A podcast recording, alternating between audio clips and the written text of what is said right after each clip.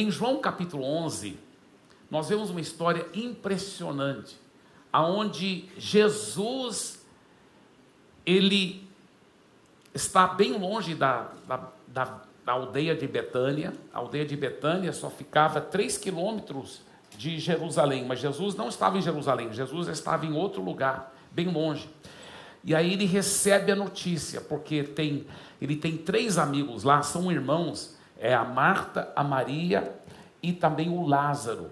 Ele era muito amigo deles. E a Marta e a Maria manda notícia para Jesus, manda um recado para Jesus. Jesus, a, o seu amigo Lázaro, a pessoa que te ama tanto, ele está muito doente. Por favor, venha logo para curá-lo. Só que Jesus demora mais dois dias antes de ir. E quando ele vai, a viagem é cumprida, demora alguns dias para chegar lá. Quando ele chega, o Lázaro já está morto quatro dias.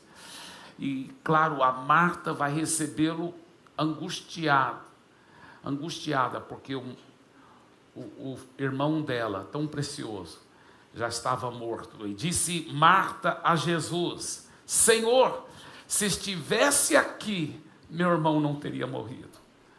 Mas sei que mesmo agora Deus te dará tudo o que pedires. Disse-lhe Jesus: O seu irmão vai ressuscitar.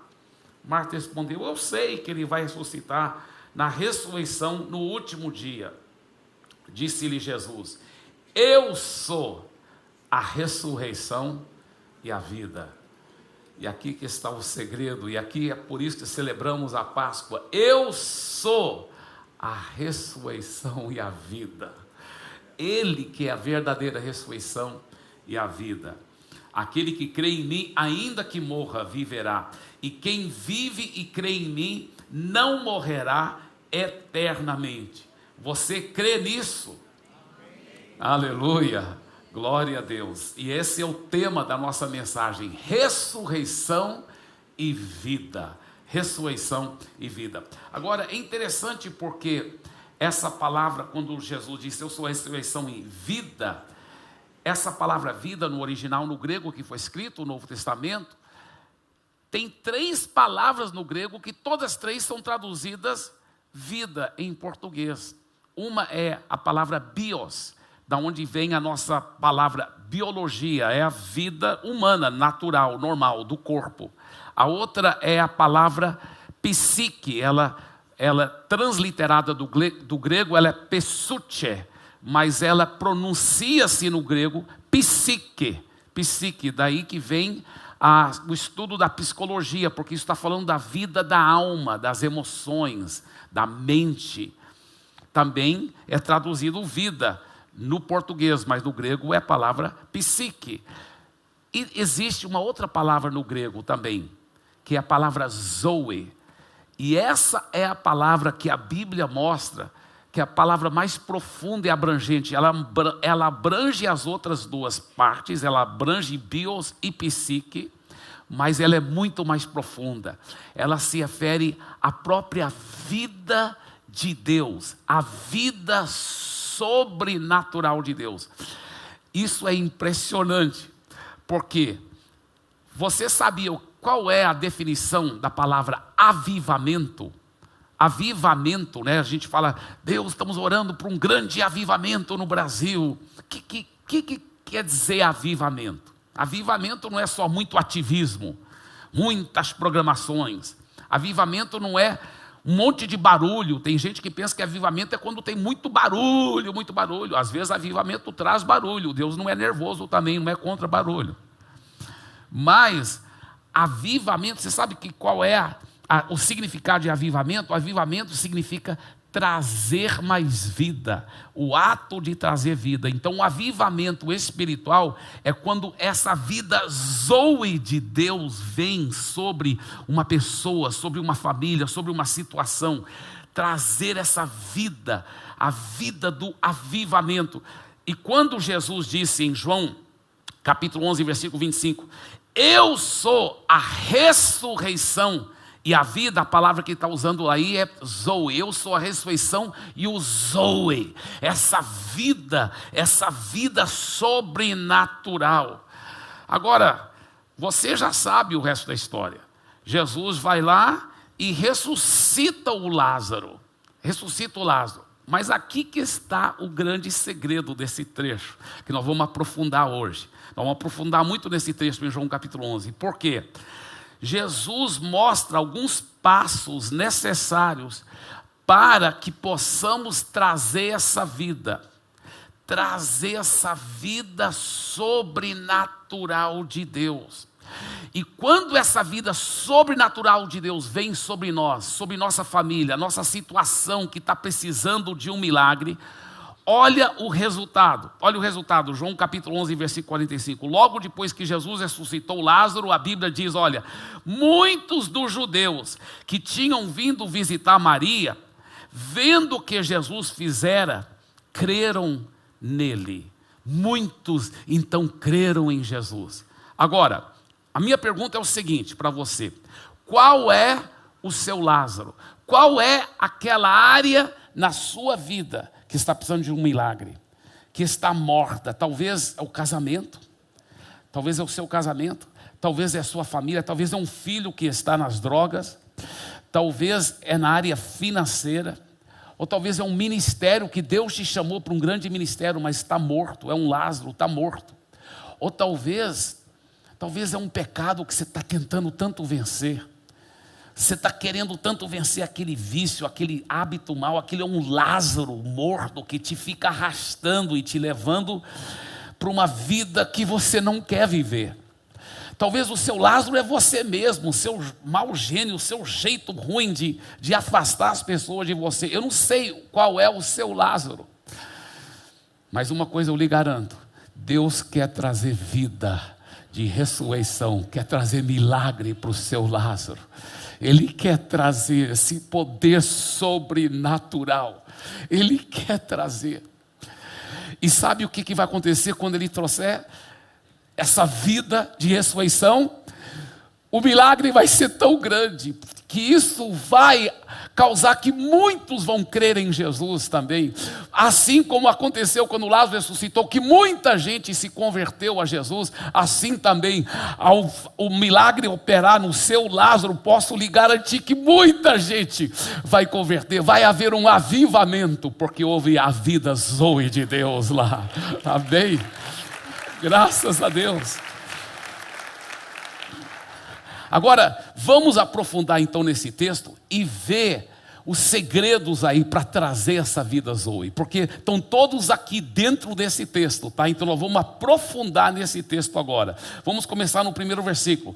Havia um homem chamado Lázaro, ele era de Betânia, do povoado de Maria e de sua irmã Marta. E aconteceu que Lázaro ficou doente. Maria, sua irmã, era a mesma que derramara perfume sobre o Senhor e lhe enxugara os pés com os cabelos. Então as irmãs de Lázaro mandaram dizer a Jesus: Senhor, aquele a quem amas está doente. Eu quero chamar a sua atenção que ele diz: aquele a quem amas está doente. Aquele a quem amas está doente. Ao ouvir isso, Jesus disse: Essa doença não acabará em morte é para a glória de Deus, para que o Filho de Deus seja glorificado por meio dela. Olha que a Bíblia faz questão de repetir no versículo 5. Jesus amava Marta, a irmã dela, que era Maria, né? E Lázaro. Olha só como a Bíblia faz questão de dizer que eles eram muito íntimos com Jesus, esses três irmãos, e que Jesus amava o Lázaro. Duas vezes fala, Jesus amava o Lázaro. Sabe o que isso me mostra? Que a despeito do problema que você estiver passando, do pecado que você tem cometido. Eu não sei qual é o seu Lázaro, mas mesmo com esse Lázaro, mesmo com esse problema, mesmo com essa dificuldade, Jesus ama você.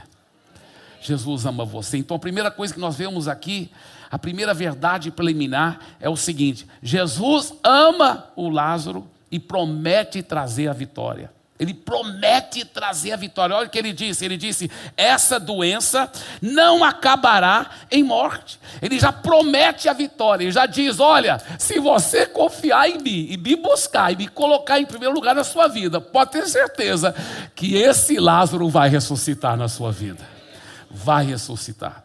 Vai ressuscitar. A segunda verdade preliminar que nós vemos aqui está no versículo 6. Olha só.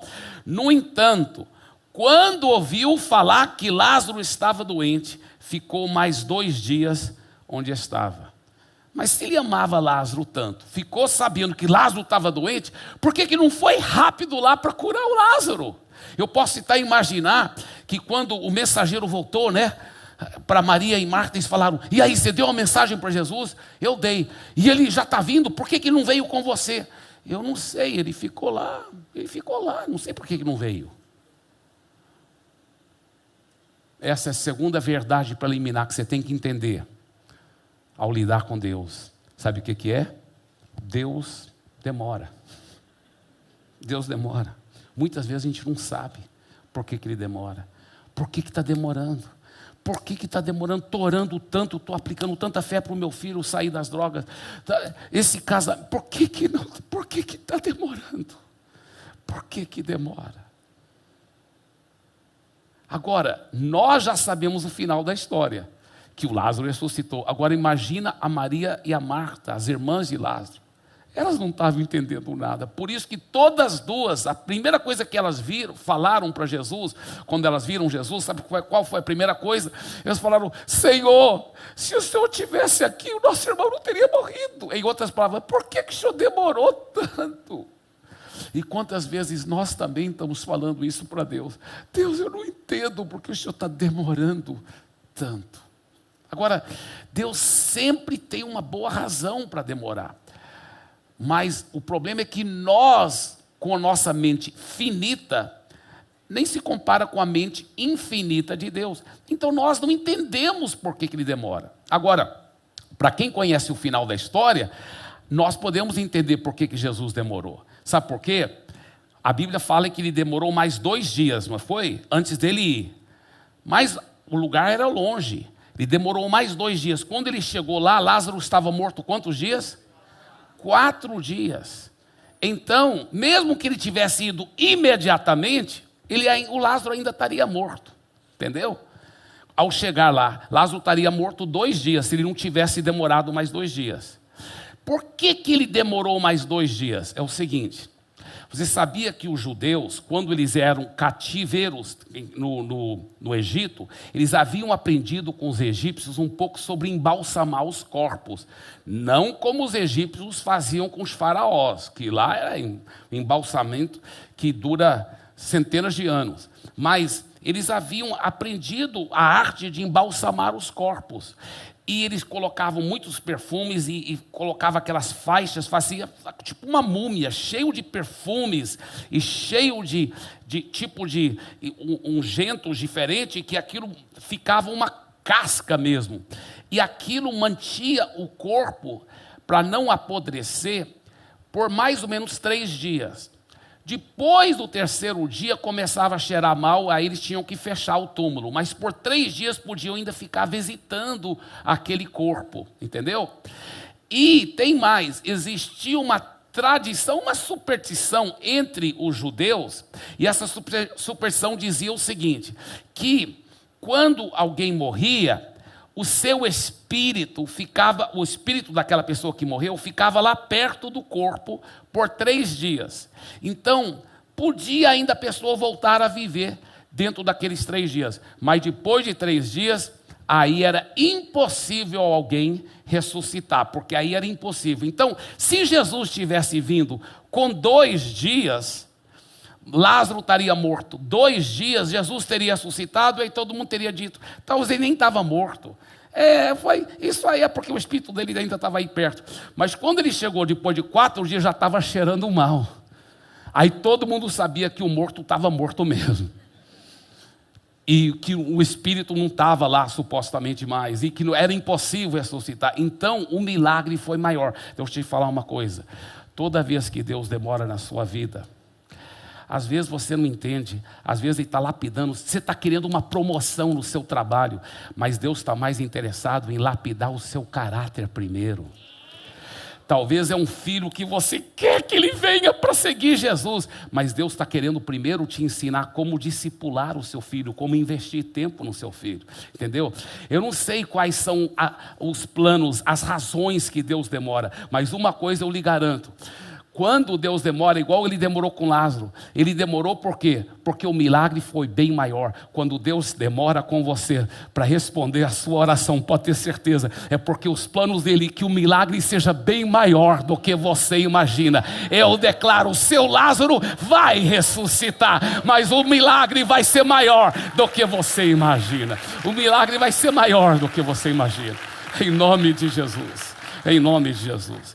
Agora, vamos ver então os passos bíblicos para desfrutar dessa vida Zoe, dessa vida sobrenatural de Deus na nossa vida, na nossa família, na, na área do nosso Lázaro. Vamos ver. O primeiro é esse aqui, olha andar na luz. É interessante porque o próprio Jesus diz lá em João capítulo 11, no próprio texto, depois que ele soube que o Lázaro estava morto, e antes dele ressuscitar o, o, o Lázaro, ele disse uma palavra que parece que não tinha nada a ver. Ele disse: Jesus respondeu: O dia não tem 12 horas? Quem anda de dia não tropeça, pois vê a luz deste mundo. Quando anda de noite, tropeça, pois nele não há luz. Olha só que coisa interessante. Parece que não tem nada a ver o que Jesus está dizendo. O que isso tem a ver com Lázaro que está morto, Jesus? Ele está ensinando um grande segredo: que se você quiser cooperar com Deus para trazer a vida Zoe de Deus na sua vida, na, na, na, pessoa que você ama, na sua situação, nas suas finanças, na sua saúde, seja qual for o milagre que você precisa, se você quer cooperar com Deus para trazer essa vida Zoe, é necessário andar na luz. Andar na luz. É necessário. Olha o que diz a primeira João 1, 6 a 7. Se afirmamos, se afirmarmos que temos comunhão com Ele, mas andamos nas trevas, mentimos e não praticamos a verdade. Aí você não vai atrair a vida zoe de Deus. Você está mentindo, você está vivendo uma vida distante de Deus? Não. Se, porém, andarmos na luz, como Ele está na luz, temos comunhão uns com os outros e o sangue de Jesus, seu Filho, nos purifica de todo o pecado. Então não é pelos seus méritos, é pelo sangue que ele derramou na cruz. Mas quando você tem essa intimidade com Deus, quando você busca Deus, por isso que a Bíblia fala: buscar-me-eis e me achareis. Quando me buscarde de todo o seu coração. A Bíblia fala: chegai-vos a Deus, Ele chegará a vós outros. E eu quero te desafiar: você quer mais dessa vida, Zoe? Você precisa que o seu Lázaro ressuscite? Então, meu irmão, antes de buscar o milagre de Jesus, primeiramente, o mais importante, busque o Jesus do milagre.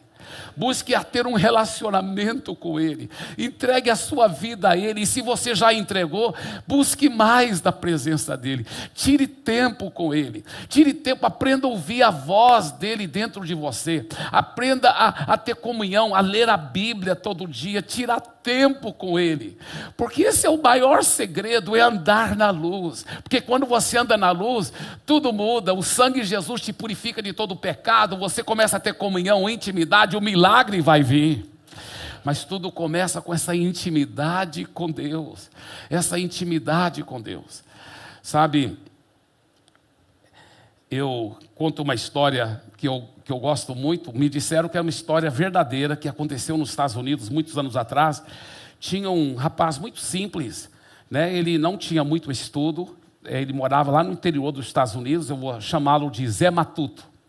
E o Zé Matuto, ele era um cara que buscava Deus e estava cultivando, ele aprendeu esse segredo que eu estou falando para você, sobre andar na luz. E ele começou então a andar na luz. Ele começou a buscar a Jesus. Ele já havia entregue a sua vida a Jesus e agora ele estava cultivando profunda intimidade com Deus, lendo a Bíblia, orando, aprendendo a ouvir a voz do Espírito Santo dentro dele. E um dia ao, ao, conversar com o Senhor, ele falando para o Senhor: Senhor, o que, que o Senhor quer que eu faça com a minha vida? Deus falou para ele: Eu vou te usar como um grande missionário. E ele ficou muito emocionado, ele pensou que Deus iria enviá-lo para a África ou para algum lugar, né? E ele, amém, Senhor. E na medida que foi orando, ele falou: Senhor, e aonde que o Senhor vai me enviar como missionário? E Deus falou assim para ele: Olha, eu quero que você vá ser missionário na Universidade Harvard. A Universidade Harvard, como você sabe, é a universidade mais respeitada do mundo. Dizem que é a número um. Ele falou: Deus, eu acho que eu não ouvi bem a sua voz. Eu sou um cara muito simples, eu tenho pouco estudo, eu sou um Zé Matuto. Como que o senhor está me enviando para a instituição de ensino superior mais respeitada do mundo? Quem sou eu? Deus falou: não duvida de mim, vai lá que eu vou te mostrar o que, você deve fazer. Quando ele chegou lá, Deus falou assim: não quero que você comece a pregar logo, eu quero que você comece a, a, conhecer quem é quem, quem são os professores principais, quem são os alunos principais. E ele foi conhecendo, caminhando lá e orando silenciosamente no campus universitário. Depois de um tempo, aí o Espírito Santo falou: agora é a hora. Comece a pregar para o presidente do corpo estudantil. Ele falou: Senhor, eu conheço, eu fiquei sabendo, porque eu estou conversando, conhecendo quem é quem, esse presidente do corpo estudantil ele é um estudante de direito, é um cara extremamente inteligente, ele é um gênio, mas eu sei que ele é um ateu convicto também. E, e, e, eu não tenho muito argumento, Senhor. Eu não tenho todos os argumentos científicos. E eu vou começar conversar com ele, ele vai me triturar, Senhor. Eu não vou ter os argumentos. Como que o Senhor está fazendo uma coisa dessa? Deus falou assim: não duvidas. Vai lá e começa a pregar para ele. Ele começou a pregar para aquele jovem, começou a falar pra, de Jesus com muito amor, com muito carinho. Só que o jovem, aquele presidente do Corpo Estudantil, falou assim: Cara, você está falando para mim sobre Deus, e você não pode provar que Deus existe, mas eu te provo que Deus não existe. Ele começou a falar um monte de argumentos científicos, e ele era um cara muito popular, então começou a vir muitos outros alunos lá, todos, e todos fazendo aquela roda, e rindo do Zé Matuto.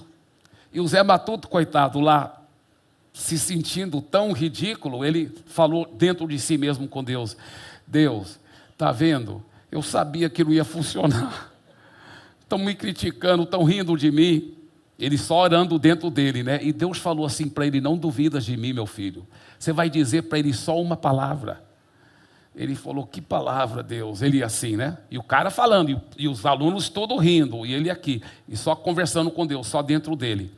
Aí Deus falou para ele: diga para ele, uma palavra só. Ele falou, sim, Deus, qual palavra? E Deus falou, bolacha. Bolacha? Aí ele pensou com ele mesmo, pensou, ah, eu não tenho nada para perder, já estão cozando tanto de mim. então, ele falou, eles todos, com aqueles argumentos, todos os alunos rindo dele, ele falou assim: interessante que você diz que Deus não existe, né? Ele falou: é, eu disse e eu provei, todo mundo aqui sabe que eu acabei de provar. Ele falou: interessante, porque esse Deus que você disse que não existe, acabou de falar comigo agora. Ah, é? O que, que ele falou? Ele falou para mim te dizer uma só palavra. Uma só palavra, só uma palavra que é para eu falar para você. Tá, que palavra? Fala, fala aí, fala aí, fala aí. Ele falou: olha, ele me falou para te dizer só uma palavra. Falou, tá, fala logo essa palavra. Ele falou: bolacha. Bolacha, bolacha, bolacha. Os, todos os alunos começaram a rir, igual vocês riram agora exceto o presidente do corpo estudantil. Ele não riu. Quando o Zé Matuto falou bolacha, parece que foi um, um, sabe, uma cacetada na cabeça dele. E aí o Zé Matuto falou bolacha. Aí o, o presidente do corpo estudantil falou assim: você, você disse que foi Deus que te mandou dizer para mim, bolacha? Ele falou, sim, foi Deus. Foi Deus me mandou dizer. Aí ele falou, ele começou a chorar. Ele disse, então Deus existe. Então Deus existe mesmo. Aí ninguém estava entendendo, os outros alunos não estavam entendendo. Aí ele explicou para todo mundo. Ele falou, gente, ninguém sabe disso. Mas eu, eu quero ser alguém na vida. A gente vem estudar no Harvard, porque a gente quer ser. Nós, nós sabemos que muitos dos presidentes dos Estados Unidos estudaram lá. Falou, Eu quis ser alguém na minha vida. Só que eu, eu comecei a ver que eu tinha um lado, um lado negro, um lado escuro que, que me levava para o mal, um lado das trevas dentro de mim. Eu não gostava disso, mas eu, eu não conseguia vencer certas, certas coisas erradas na minha vida. Então eu fiz um, até um estudo mais profundo na psicologia e fui pesquisando o por que, que eu tinha esse lado ruim dentro de mim. E aí eu, eu, nos meus estudos, eu cheguei à conclusão que tudo começou, esse lado ruim dentro de mim, começou quando eu era bem pequenininho. E minha mãe tinha feito várias bolachas. E aí, ela, minha mãe tinha dito: olha, não pega nenhuma bolacha, por enquanto você não pode comer, não pega. Mas quando minha mãe não estava olhando, eu peguei uma bolacha. E eu comi. E depois eu menti para ela, falei que eu não tinha pego. E eu notei que esse lado ruim dentro de mim começou com aquela uma bolacha. De lá para cá, tem áreas na minha vida que eu nunca consegui mais controlar. Então eu ficava falando comigo mesmo. Aquela maldita bolacha. Se não fosse por aquela uma bolacha, minha vida seria diferente. Aquela bolacha que está acabando com minha vida, aquela bolacha que vai destruir o meu futuro, aquela uma bolacha.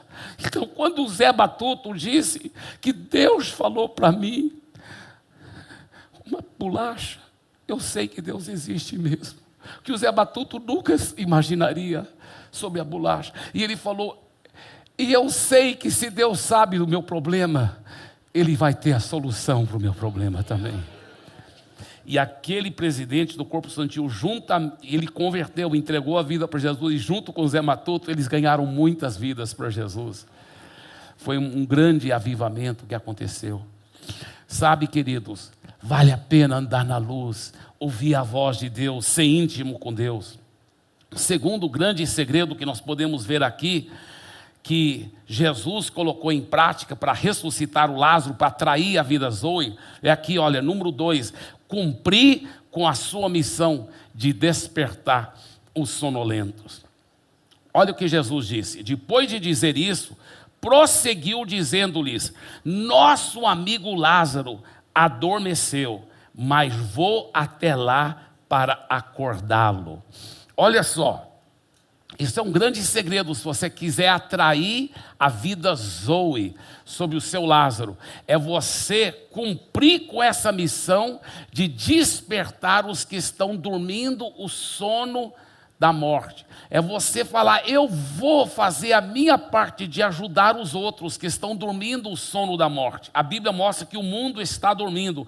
Olha o que a Bíblia diz em Efésios capítulo 5: Não participem das obras infrutíferas das trevas, antes exponham-nas à luz, porque aquilo que eles fazem em oculto, até mencionar é vergonhoso, mas tudo que é exposto pela luz torna-se visível, pois a luz torna visíveis todas as coisas. Por isso é que foi dito: Desperta, ó tu que dormes, levanta-te dentre os mortos, e Cristo resplandecerá sobre ti. Então, você quer atrair mais da vida Zoe de Deus na sua vida? O importante é você então começar a se unir em Deus com a missão tão forte que Deus tem de ajudar a, a, a, despertar os que estão dormindo o sono da morte espiritual. Tem tanta gente que estão indo para a perdição eterna, eles nem imaginam isso, gente. Eles nem imaginam isso. Sabe, é, é como se fosse uma vala muito grande aqui na frente. É, é uma vala enorme, enorme. E a pessoa está conversando e olhando para você e ela nem vê que ela está indo direto para aquela vala. O que, que você faria? Você falaria para a pessoa: não, não faz isso. Eu lembro uma vez eu estava com o pastor Ordilon, que é o pastor da Batista Shalom lá de Curitiba, e nós estávamos visitando uma igreja muito grande em Colômbia, lá em Bogotá. E nós estávamos andando lá no centro da cidade, e eu conversando com o Odilon assim, e de repente ele me agarrou com força e me segurou. E ainda bem que ele fez isso, talvez ele salvou a minha vida naquele dia. Por quê? Aí eu vi eles tinham aberto uma cratera enorme lá, não sei o que, que estavam fazendo lá, e tinham, não, não tinha nenhuma proteção. E eu quase que caí naquela cratera enorme. Sabe quantas pessoas hoje que você conhece, parentes, colegas de trabalho, colegas da faculdade, que estão indo diretamente para a perdição eterna, para o inferno, e nem imaginam. A Bíblia é muito clara, a Bíblia fala: quem tem o Filho de Deus já tem a vida eterna, mas quem não tem o Filho de Deus, quem não tem Jesus, não tem a vida eterna. É muito sério isso. Talvez você diz, pastor Eibe, eu quero realmente me comprometer com essa missão de, de, de despertar os que estão dormindo o sono da morte, mas, pastor Eibe, eu estou com tanto problema, deixa meus problemas resolvidos primeiro, para depois eu falar com os outros. Não, não é assim que funciona.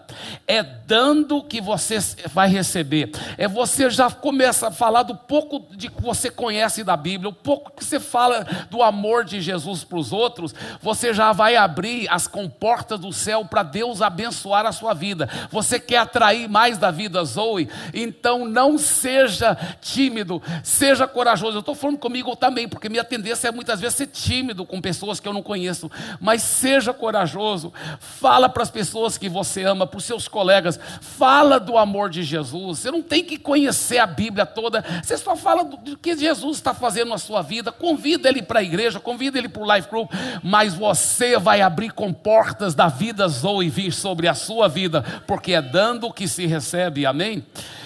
Agora, como acordar alguém que está dormindo o sono da morte espiritual. Né? Se a pessoa está aqui, se, você fala, se você falar, ah! e gritar, ele, aí que ele vai correr mesmo e entrar na vala, né? Então é com amor, com amor. Não chega lá, você está indo para o inferno, seu pecador horrível. Não, você vai falar com amor, você vai falar com carinho. É a melhor forma de acordar, não é com alguém batendo uma panela no seu ouvido. A melhor forma de acordar, minha esposa já me acordou desse jeito, é tão gostoso ela me abraçando, me beijando. Uau, que gostoso acordar assim. Quando você vai com amor com as pessoas e fala do amor de Jesus, você vai acordá-las e ajudá-las. Então, esse é o segundo segredo, né? Primeiro, andar na luz. Segundo, cumprir com a sua missão de despertar os que estão dormindo o sono da morte. Terceiro, intercessão.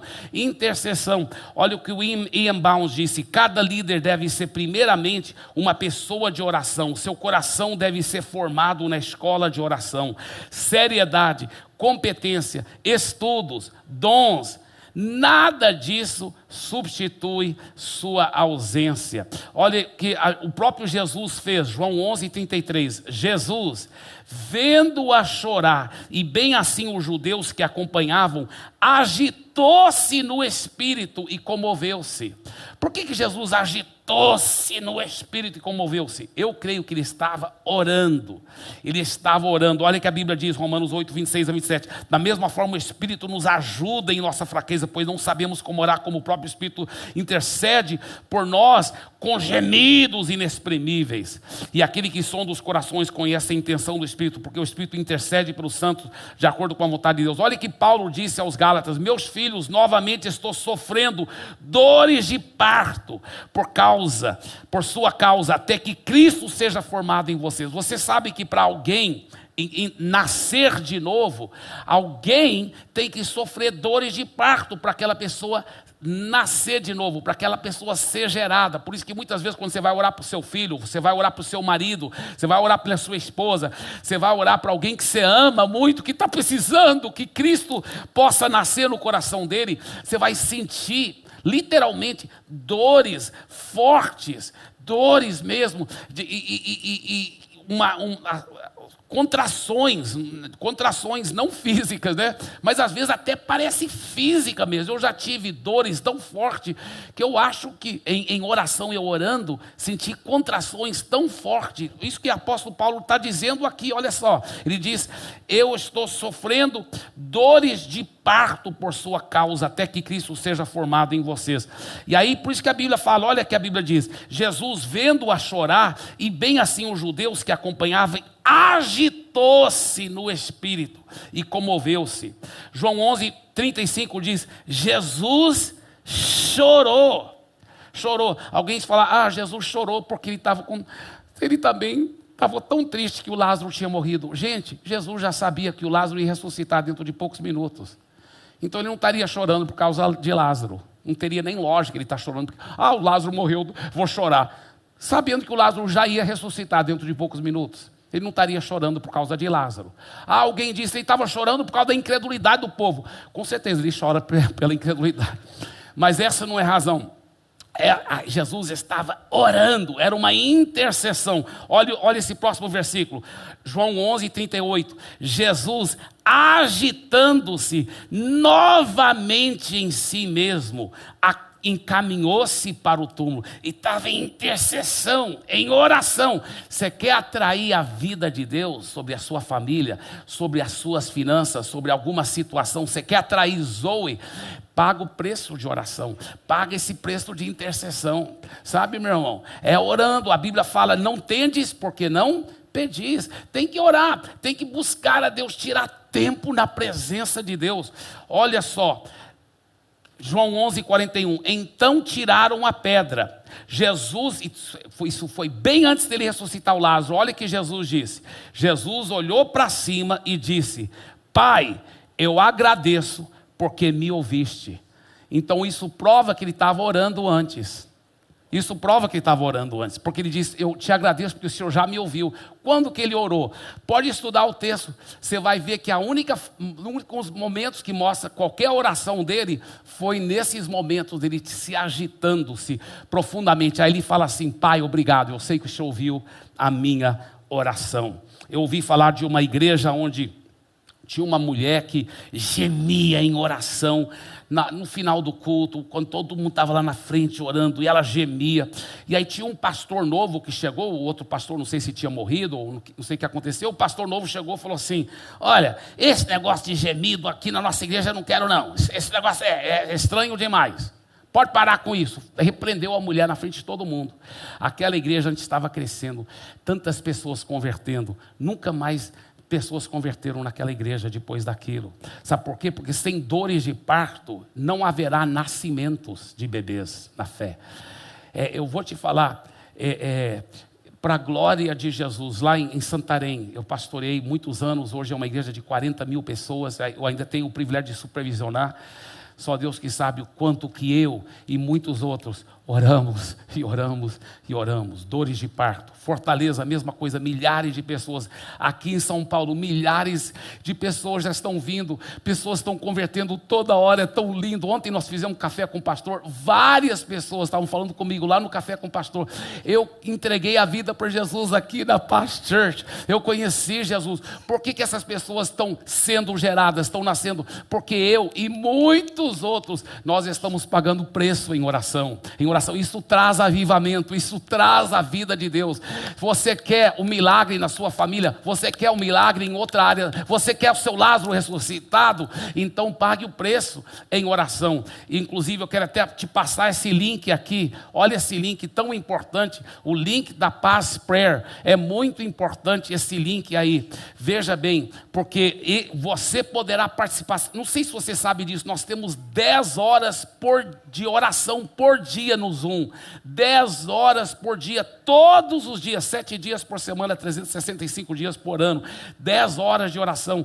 Tem essas salas de oração. Você pode entrar nessa sala de oração e pedir, fazer pedido de oração, ou só ficar lá orando, intercedendo até que o seu Lázaro ressuscite em nome de Jesus. Vale a pena. Olha o que o John Wesley disse. O John Wesley, um dos maiores homens de Deus que já andou sobre a face da terra. O John Wesley disse: Parece que Deus escolheu a se limitar aqui na terra às orações do seu povo, que nada ele fará a não ser que alguém primeiro lhe peça. Uau! E aí, por fim, nós vemos o quarto e último, que apesar que esse quarto é, é tríplice, três mandamentos que devemos obedecer. Uau! Nós vemos o que, que acontece. Jesus vai lá para o cemitério. Aí Jesus ordenou: tirai a pedra. Tirai a pedra, disse-lhe Marta, irmã do morto: Senhor, já cheira mal, porque é de quatro dias. Em outras palavras, se, se tirar a pedra, Jesus, vai cheirar muito mal, porque já passou quatro dias. Aqui está um segredo muito profundo. Tem até uma música que fez muito sucesso no Brasil. tira a minha pedra, remove a minha pedra, não é mesmo? Para poder ressuscitar o Lázaro. Com todo o carinho para quem compôs essa música, que eu não tenho certeza quem foi, mas pra, com todo o carinho, está errado. Jesus não vai tirar pedra para você. Não, adianta você pedir ele, remove a minha pedra. Não, é, é algo que ele manda você fazer. Já pensou, Jesus não era um grande manda-chuva. Jesus falou: tirai a pedra. O Jesus era um cara tão legal. Por que, que não falou assim, ah, aqui, Pedro, João, me ajuda a tirar essa pedra? Não. Nesse caso, Jesus estava querendo ensinar um princípio profundo. É você que tem que tirar a pedra. Eu eu vou ressuscitar seu Lázaro. É alguma coisa que você não dá conta de fazer. Só eu dou conta de ressuscitar seu Lázaro. Mas para eu poder ressuscitar o seu Lázaro, você vai ter que fazer uma coisa que você dá conta de fazer. E isso é tirar a pedra. Você que tem que tirar a sua pedra. E eu não vou ressuscitar o seu Lázaro, a não ser que você primeiramente tire a pedra. Não é forte isso? Que é pedra é essa? É a pedra do orgulho. É a máscara que a gente usa muitas vezes para tentar parecer que a gente não precisa de Deus. É a pedra que está encobrindo o nosso Lázaro. A gente faz de conta que não tem Lázaro nenhum lá dentro. E quando Jesus fala, tira a pedra, qual é a nossa tendência? Não, Senhor, está cheirando mal, eu não quero que cheire a pedra. Eu não quero que ninguém saiba das minhas vulnerabilidades. Eu não quero que ninguém saiba das minhas fraquezas. Eu tirar a pedra? Não, não. E é como se ele estivesse dizendo: se você não tirar a pedra, eu não vou ressuscitar seu Lázaro. Eu só vou poder ressuscitar o seu Lázaro se você se humilhar, se quebrantar. Tira essa pedra do orgulho. Tira essa pedra, se abra com o discipulador, receba ajuda receba ajuda. Aí eu vou poder ressuscitar o seu Lázaro. Mas eu só vou ressuscitar o seu Lázaro se você, primeiramente, tirar a pedra. A segunda coisa que nós vemos aqui, em João 11, 43. Depois de dizer isso, Jesus bradou em alta voz: Lázaro, venha para fora. Irmãos, esse é um dos versículos que mais me emociona na Bíblia. Porque eu, eu imagino lá a cena, lá no cemitério, aquele monte de túmulos, e aí tiraram a pedra e Jesus grita, muito macho. Não é aquele Jesus enfeminado, um lençol branco assim. Não, Jesus muito macho. Lázaro, vem para fora. Rapaz, muita autoridade. Muita autoridade. Lázaro, vem para fora. É muita. Ele teve que falar Lázaro, porque se tivesse só falado vem para fora, todo mundo teria associado naquele cemitério. Lázaro, vem para fora. Agora, o que, que acontece? Esse é um milagre tão poderoso. Porque, imagina aqui comigo, quando ele disse, Lázaro, Lázaro na hora ressuscitou, os olhos dele abriu, pum! Aí Jesus falou: vem para fora agora. Lembra que eles, eles faziam a pessoa ficar igual uma múmia era tudo, e aquilo depois de três dias, aquele perfume endurecia todas aquelas faixas e ficava igual uma, um, um casulo mesmo, bem duro. Ele não tinha jeito, mesmo que ele quisesse, de vir para fora. Ele não tinha jeito, estava tudo preso aqui, ó. Lázaro, vem para fora, e Jesus está chamando.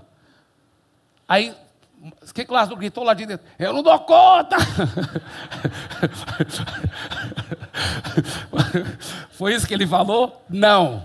Quando Jesus falou, vem para fora, o Lázaro, ele agiu em fé. O mestre está mandando. Hum, quando ele fez, hum, aí um milagre sobrenatural aconteceu. O corpo dele fez assim, ó. Bem na na porta do túmulo, bem na entrada do túmulo. Mas você sabe que esse milagre de ter levado o corpo dele lá para frente nunca teria acontecido se ele não tivesse liberado a fé dele para fazer um. Se o um não acontece, o não acontece. Entendeu? Você tem que fazer aquele ato de fé. E aqui é nesse lugar que o seu Lázaro ressuscita. É nesse lugar. É quando você toma posse do milagre. Parece que nunca vai acontecer, mas você diz: Eu recebo agora pela fé, já é meu. E essa fé, essa fé que faz toda a diferença. Essa fé, quando você libera, quando você declara com a boca, quando você toma posse, quando você diz: Eu e a minha casa já servimos ao Senhor e parece que toda casa está no inferno, você fica declarando: Eu e a minha casa servimos ao Senhor. É você declarando com fé, você tomando posse. Deus opera pela fé. A Bíblia fala que sem fé é impossível agradar a Deus. E a fé é crer antes de ver, a fé é declarar antes de ver, a fé é agir antes de ver, é você tomar posse antes de ver é você declarar, é você vir para fora, venha para fora do túmulo das dificuldades, tome posse, venha para fora do cemitério das fraquezas, venha para fora do caixão da, da pobreza, do caixão da tristeza, das brigas, do divórcio, venha para fora, porque o milagre é para você, o milagre é seu, tome posse do seu milagre, tome posse do seu milagre.